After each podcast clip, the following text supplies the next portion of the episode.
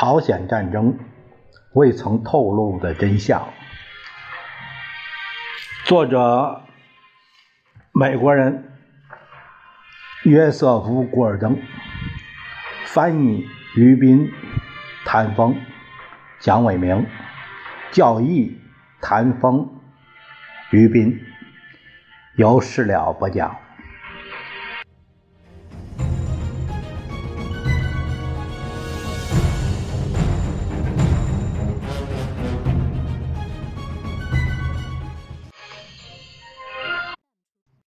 朋友们，我们今天呢继续第一章的这个呃内容。这个小题目是重新制定美国战略。一九四九年八月，苏联进行了第一颗核弹头试验。紧接着几个月以后，毛泽东的军队接管了中国。这一切导致美国把一系列计划付诸行动，什么呢？在改变目前所谓处理朝鲜问题，只是批准一些条款的情况下，一旦在那里开战，这些计划肯定是至关重要的。第一份政策性文件是国家安全委员会第四八二号文件，一九四九年十二月三十日由。国家安全委员会和杜鲁门总统批准该文件，提出采用遏制政策对付苏联在远东的扩张。该文件确定美国的基本目标就是巩固非共产化的亚洲，并削弱苏联在远东的力量。要运用非军事手段。主要是促进经济和政治发展，以及推进友好国家的地区性联盟。韩国被列入了获得美国军事和经济援助的国家之列。美国将发展和加强远东地区的安全，使之免遭共产党的外部侵略和内部颠覆。因此，美国应该。改善其在日本和琉球群岛和菲律宾的地位。由于疏忽，南朝鲜被排除在一系列获得保护的国家之外。美国做出的另一项重大决策是，以他不承担被逐到台湾的蒋介石国民党政权的军事防御义务。一九五零年一月五日，杜鲁门公开发表声明说：“美国无意攫取中国的任何领土，这是以间接的方式表示他不会试图以武力来逆转中国的革命。国民党政权有足够的力量保卫自己，美国将提供经济上的援助，但是不能提供军事援助。”这个作者啊，下面有一个注解，他说：“至于政府在外交上承认哪一个中国政府，杜鲁门表示沉默。但是国家安全委员会第四八二号报告建议继续承认国民党，直至形势进一步明朗化。对承认共产党政府一事不做表态，直至这样做确实符合美国的利益为止。”苏联显然认为杜鲁门公开沉默是一个信号，即现在是力促以中国共产党人取代国民党人成为联合国安理会常任理事国的适当时机。一九五零年一月十三日，苏联代表雅可夫 ·A· 马利克退出安理会的会议，声明：除非驱逐国民党人，否则苏联将不参与，也不承认任何行动的合法性。事实证明，这一举动是一种外交上的错误。六个月以后，苏联人依然拒绝出席，因此无力阻止联合国做出参加朝鲜战争的决定。你不陪着玩，不陪着玩，排除你，呃，你连否决的权利都没有。这这这是个失误。美国毫不隐晦地宣布了他打算直接防卫的亚洲地区的新范围。一月十二日，国务卿艾奇逊在全国记者俱乐部发表的讲话中强调了保卫日本的重要性，在任何情况下都不能放弃。他说：“防卫线沿阿留申群岛至日本，然后延续到。”琉球群岛，我们在琉球岛上设有重要的防御设施，并将继续坚守这些阵地。防御线还从琉球群岛延伸至菲律宾群岛。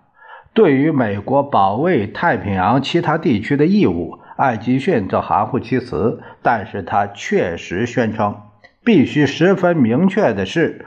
任何人都不能保障这些地区不受到军事进攻。一旦进攻发生，首先依靠的是被攻击的人民的抵抗，然后才是依靠联合国宪章指导下的整个文明世界的承诺。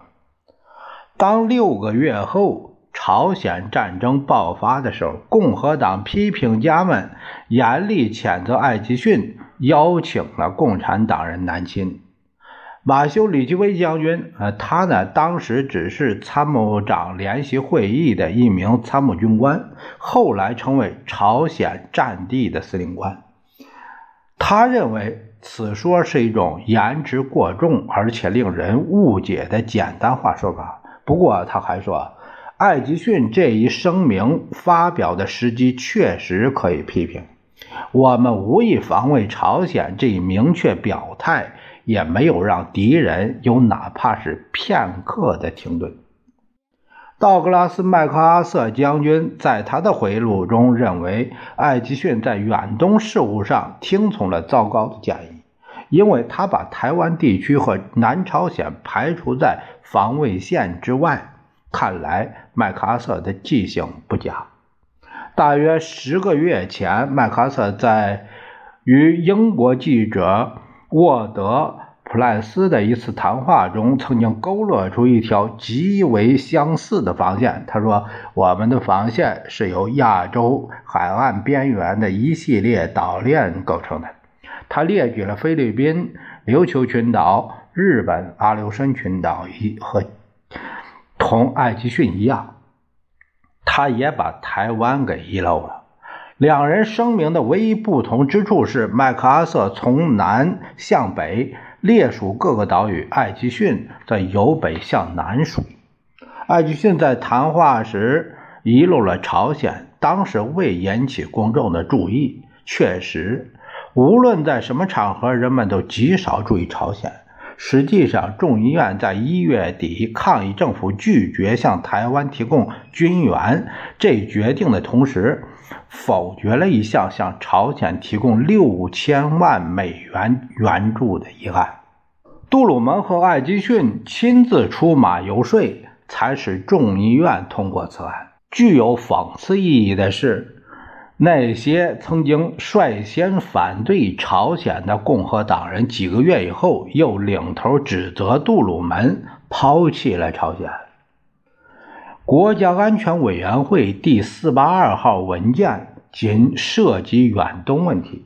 国家安全委员会的另一份研究报告，也就是一九五零年四月拟就的六八号文件，则是针对苏联的一九四九年。八月，一颗核弹头实验所做出的反应，这一试验比美国预料的提前了好几年。国务院和国防部的分析家们，这是主要人物是保罗·尼采，呃，研究了各种选择方案。美军全部撤回本土，打一场预防性战争。美国大幅度增加对盟国的援助，最后一条决定被选定。这就是美国能够从实力地位出发与苏联人打交道的手段。这样做的设想是，没有其他威慑力可以让苏联人相信美国对全球性防御是一丝不苟的。预计这要耗费惊人的费用。杜鲁门政府1950年度的财政预算仅为一百三十亿美元出头。国家安全委员会六八号报告要求把年度预算增加到五百亿美元，大约占国民总收入的百分之二十。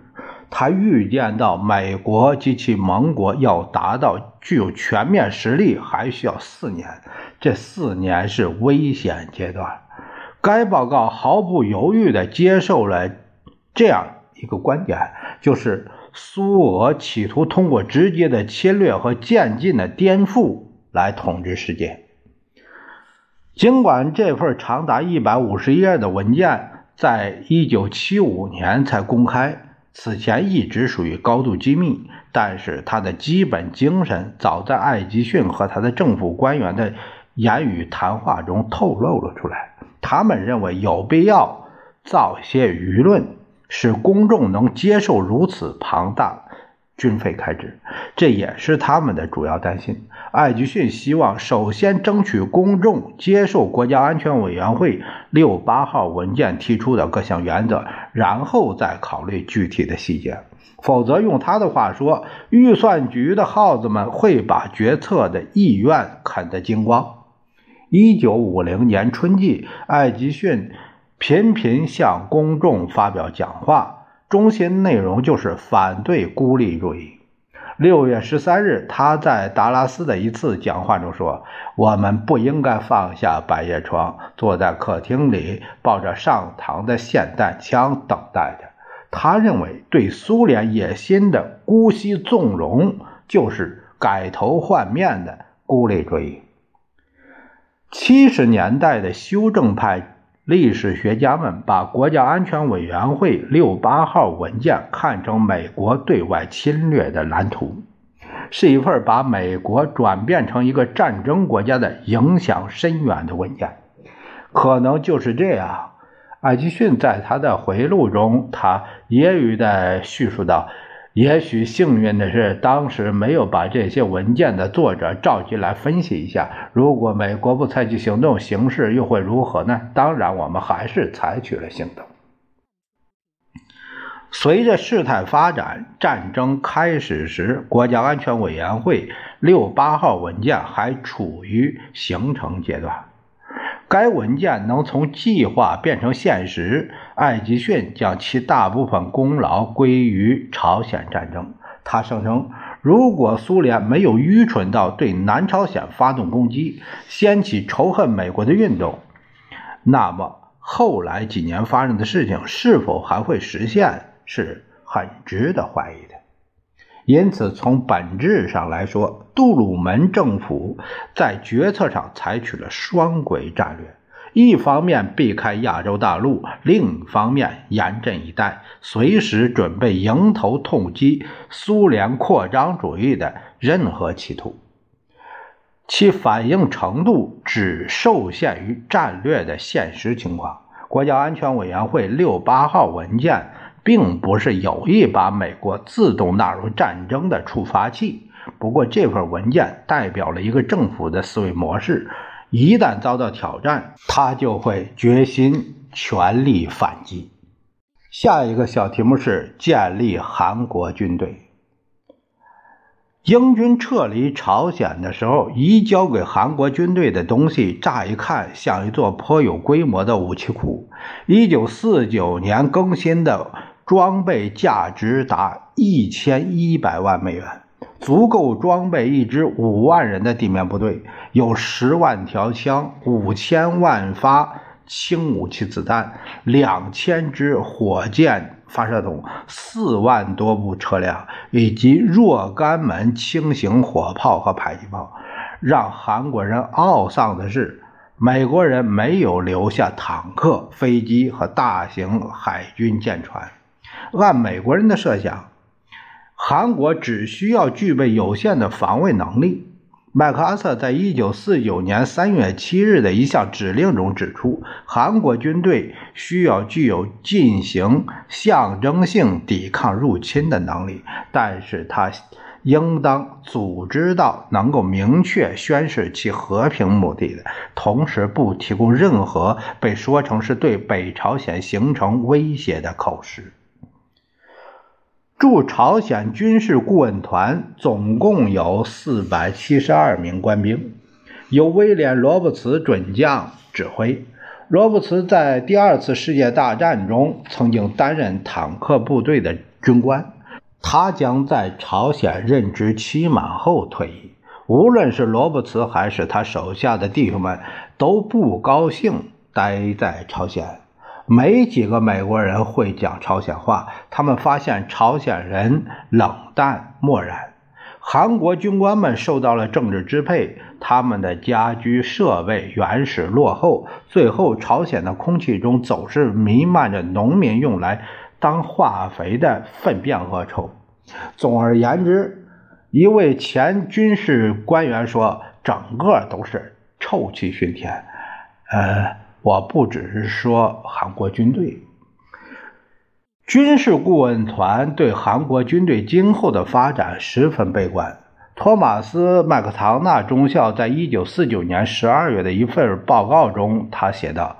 他就像1775年的美国陆军军事顾问团的另一份报告说，除了某强烈的民族自尊心以外，韩国陆军作为一支军事力量乏善可陈，从来就没有排和连队的训练，射击技术毫无章法，军官们不懂如何带兵。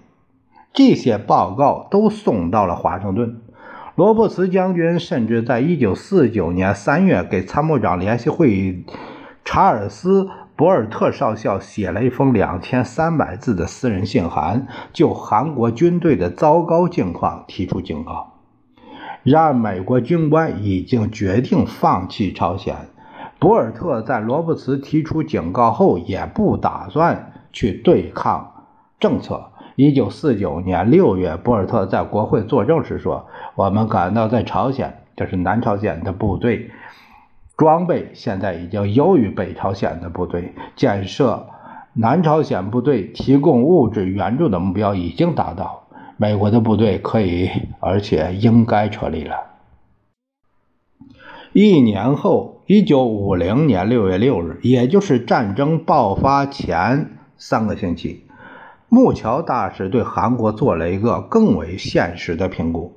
他在参院军事委员会作证，警告说，一旦发生全面入侵南朝鲜的战争，北朝鲜军队无可辩驳的装备优势将给他们带来胜算，尤其是苏联已经继续提供重型步兵支持武器、坦克、作战飞机等方面。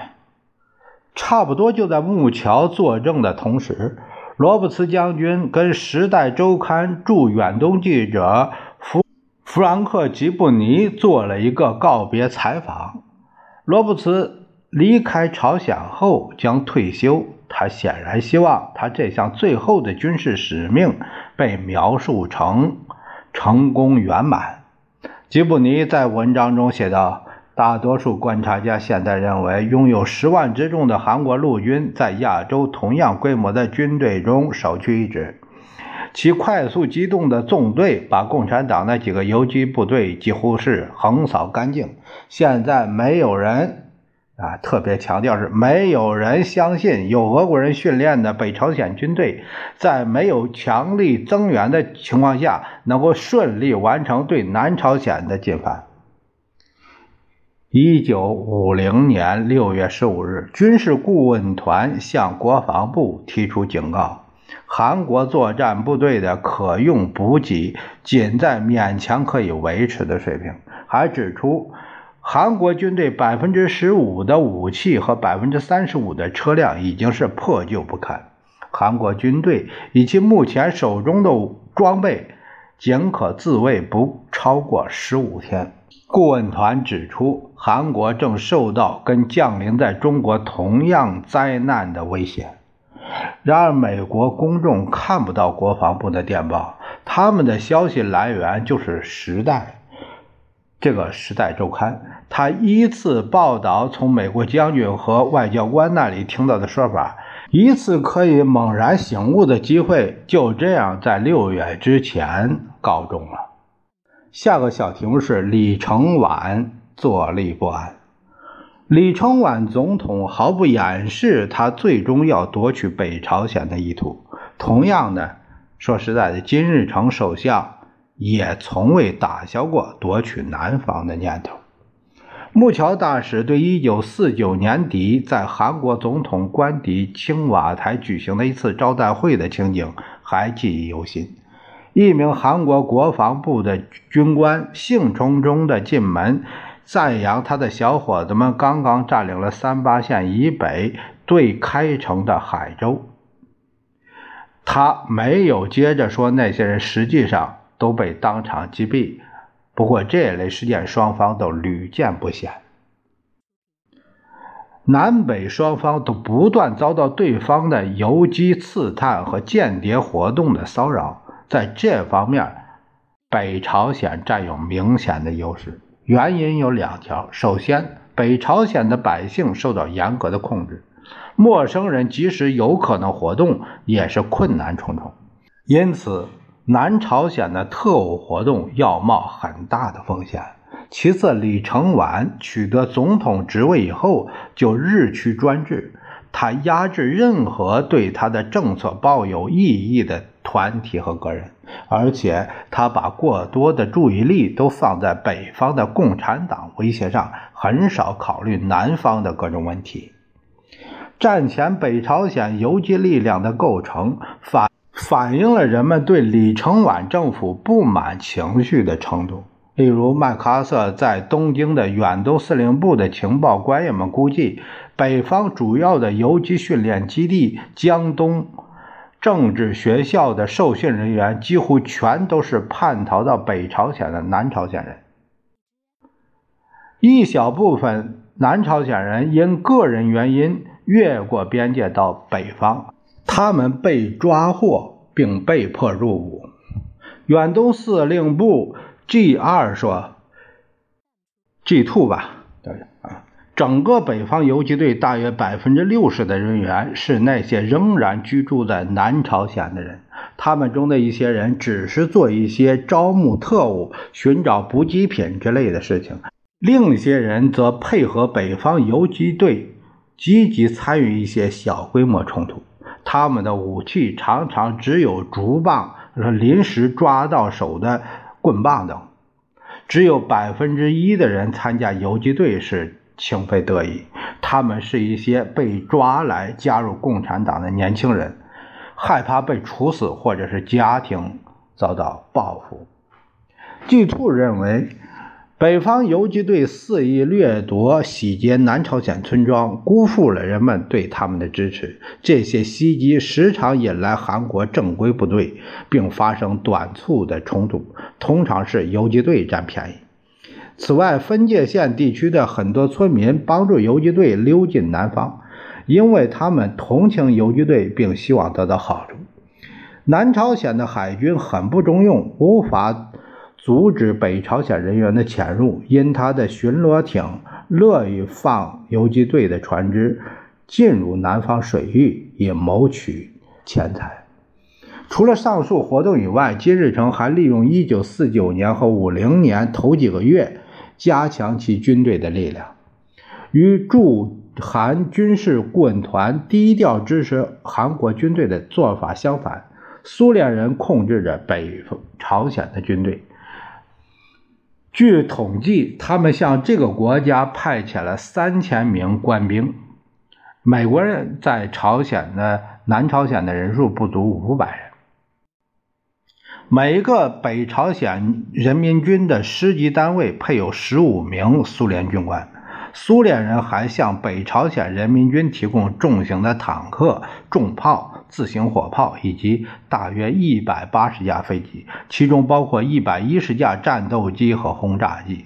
中国内战的结束又使北朝鲜人民如虎添翼，大约有两万九千五百名久经战火磨练的朝鲜籍士兵返回故里。据美国情报部门报告，截至1950年春，北朝鲜人民军拥有一十三点五万人，南朝鲜有六万四千六百九十七人。北朝鲜人在装备上的优势甚至更领先，尤其是拥有苏制重型和中型坦克。一位军事顾问团的军官问罗伯茨将军：“为什么他不坚持向韩国军队提供坦克与北朝鲜抗衡？”罗伯茨耐心地解释说：“南朝鲜的地形不适合坦克作战，这里道路很少，而且是狭窄，坦克无法通过稻田和山地。”他说：“任何一支军队如果把坦克开进南朝鲜，几个小时之内就会被击溃。”我们通过这两节可以看到，就是南朝鲜它武器和训练，呃，都不及北朝鲜，呃，这是这是当时的现状，呃，所以我们在这里贬，呃，有很多文学作品或什么贬低南朝鲜，呃，军人不能打仗，其实是有现实客观的原因的。